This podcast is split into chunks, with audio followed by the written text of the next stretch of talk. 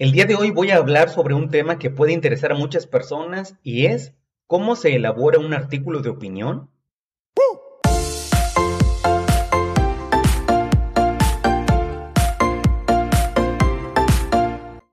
Hola, ¿qué tal? Soy Servando Montes del podcast Lenguaje Oral y Escrito y los saludo con mucho gusto en este 24 de junio, día de San Juan, en que hace justamente 15 años, lo recuerdo como si fuera ayer, me levanté tan nervioso que tenía una combinación entre acidez estomacal e hipo. La razón es que ese día iba a presentar el examen profesional para obtener mi título como licenciado en educación primaria. Recuerdo bien que tuve que tomar una pastilla de ranitidina e intentar relajarme. Fue un día de locos, que al final terminó, eso sí, con broche de oro, porque cerca de las nueve de la noche estiraba el brazo para decir, sí, protesto, y emocionarme casi hasta las lágrimas al desistir de una invitación de mis amigos para ir a algún lugar a celebrar y preferí irme con mi familia a decirles que después de siete años de muchos esfuerzos en la escuela normal me graduaba por fin con mención honorífica. Bonitos recuerdos, de verdad. Pero bueno, volviendo al tema, el día de hoy tengo dos motivos para hablar de cómo se elabora un artículo de opinión. El primero es que hay una persona cuyo nombre no, no quiso que se mencione, que me lo pidió de una manera tan enérgica que no pude negarme.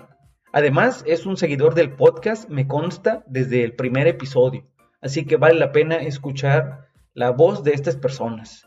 La segunda es que una compañera docente les solicitó a sus alumnos la elaboración de una revista digital donde cada uno realiza un artículo y me parece una excelente forma de evaluarlos para ella.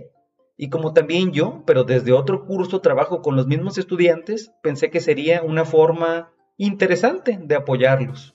De hecho, viene a mi mente, aunque no para este día, sino para otra ocasión posterior, que debo dedicar al menos un episodio a reflexionar sobre por qué a veces revisar los escritos de los estudiantes normalistas, estudiantes universitarios, se vuelve una tarea tan compleja. Bueno, no es que no lo sepa o no tenga al menos una idea para desarrollar, y les adelanto que es que hay alumnos que transitan por la educación obligatoria sin conocer ni vivir el verdadero significado de la escritura. Pero como dije, esa es una idea para otra ocasión, no para hoy. Así que ahora vamos con el tema, qué son los artículos de opinión y cómo se elaboran.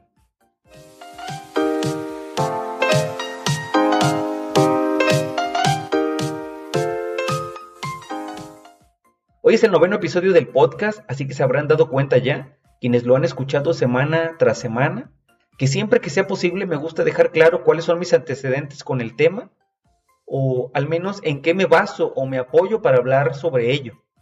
Así que el día de hoy les diré algo que pocos saben de mí, y es que durante cerca de cuatro años trabajé para la revista Cambio, alrededor de mis 22, 26 años de edad aproximadamente, y desde esa importante plataforma tuve la fortuna de escribir mes con mes una columna, repito, para la revista Cambio Nayarit, en la que opinaba de educación fundamentalmente, pero también de temas de arte, cultura e incluso política. Hágame el favor.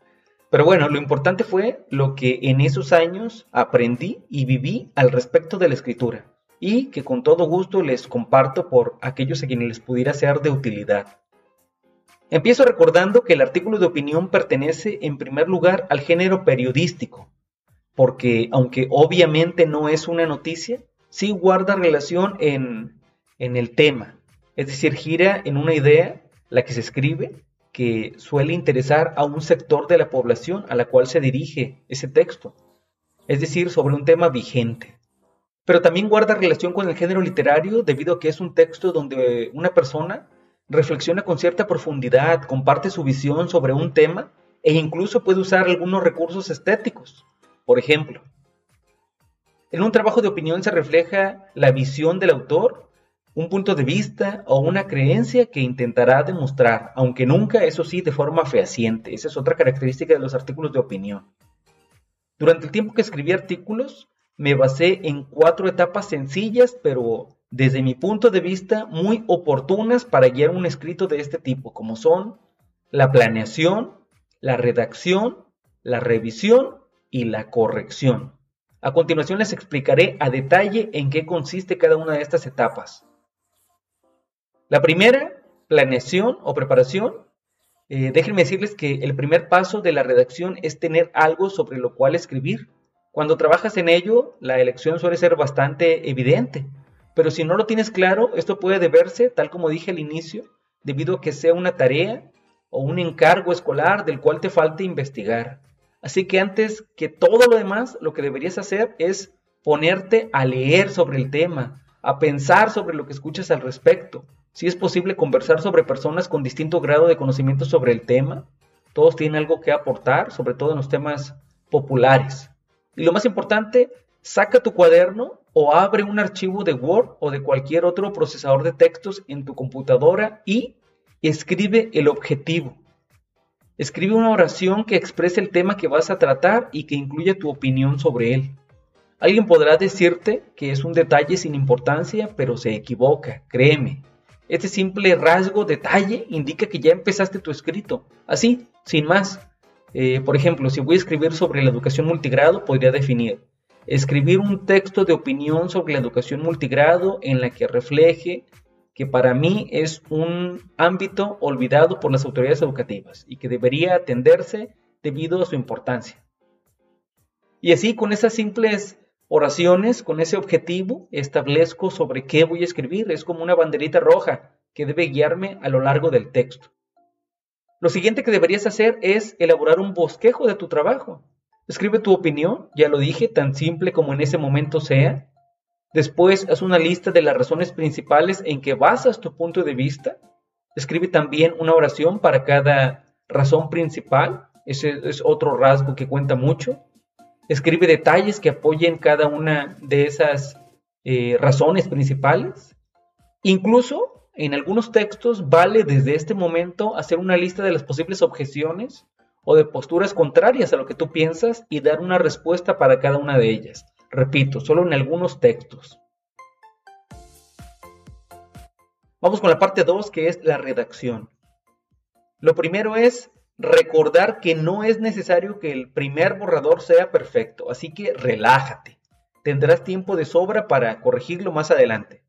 Esto es importante especialmente para las personas que apenas empiezan en este tipo de tareas o para quienes tienden a ser un poco perfeccionistas y esperan que desde un inicio todo vaya quedando como si fuera su versión final. ¿Cómo empezar el texto? ¿Cómo eh, iniciar la introducción? Lo que deberías hacer es atraer la atención del lector como venga a tu mente. Es decir, recuerda, es un borrador, así que puedes utilizar una referencia al motivo que te está guiando a escribir el trabajo, decir algo que se vive o un hecho singular que te haya ocurrido que se vincule con lo que vas a escribir. Pero no le des muchas vueltas, porque es común que la primera idea que viene a tu mente es la mejor. Así que puedes eh, gastar tiempo buscando más ideas, pero casi siempre vuelves a la primera. Así que no gastes mucho tiempo, repito. Después vamos con, el desarrollo del artículo. Deberías empezar cada párrafo con el enunciado de una de las razones principales y, aquí viene lo importante, enriquecerlo conforme te vayas compenetrando un poquito más con el tema. Es decir, añadir lo que apoye a ese argumento. Usa obviamente los enlaces necesarios para conectar, para relacionar tus ideas. Por cierto, no abusen del ya que. Eso es algo que observo con mucha frecuencia. Hay muchas otras conjunciones que pueden usarse con la misma finalidad. Escribe, claro, una oración al cierre de cada párrafo.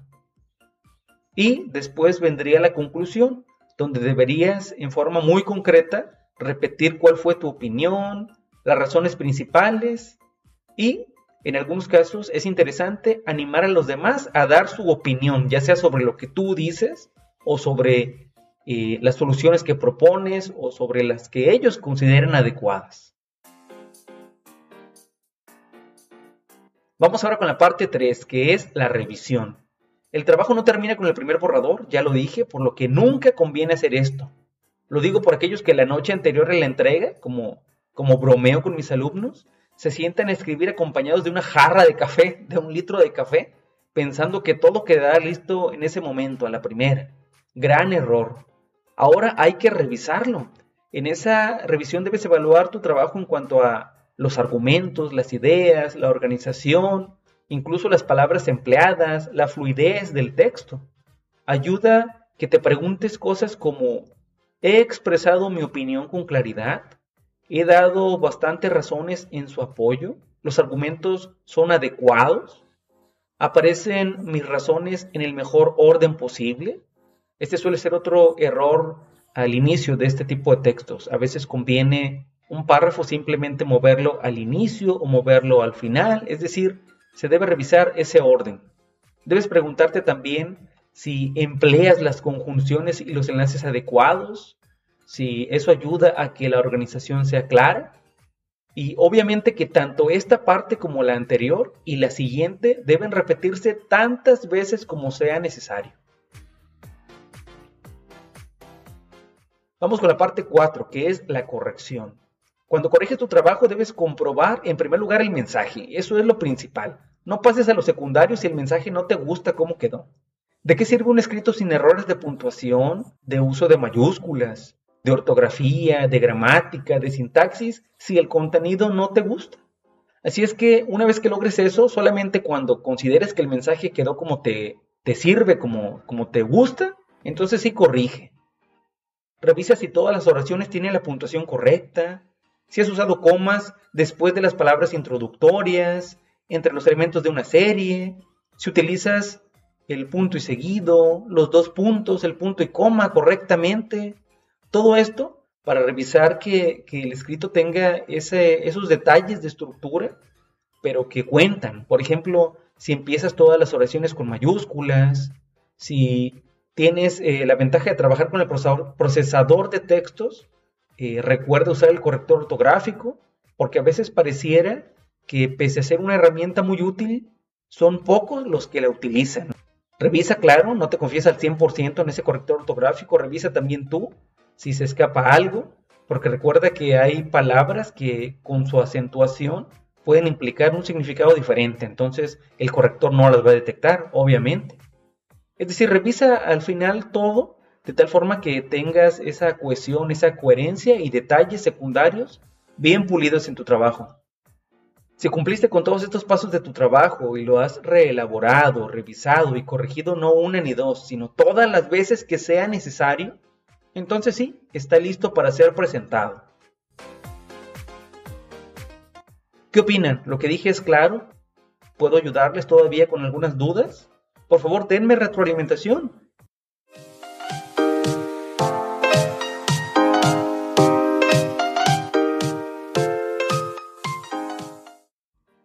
Pues bien, por ahora fue todo. Soy Servando Montes y los invito a escuchar y compartir este y otros programas del podcast Lenguaje Oral y Escrito a través de las diferentes plataformas en que se encuentra, como Poderato, Spotify, eBooks, Google Podcasts e incluso, y porque ustedes lo pidieron, también por YouTube. Cuídense, escriban y hasta la próxima.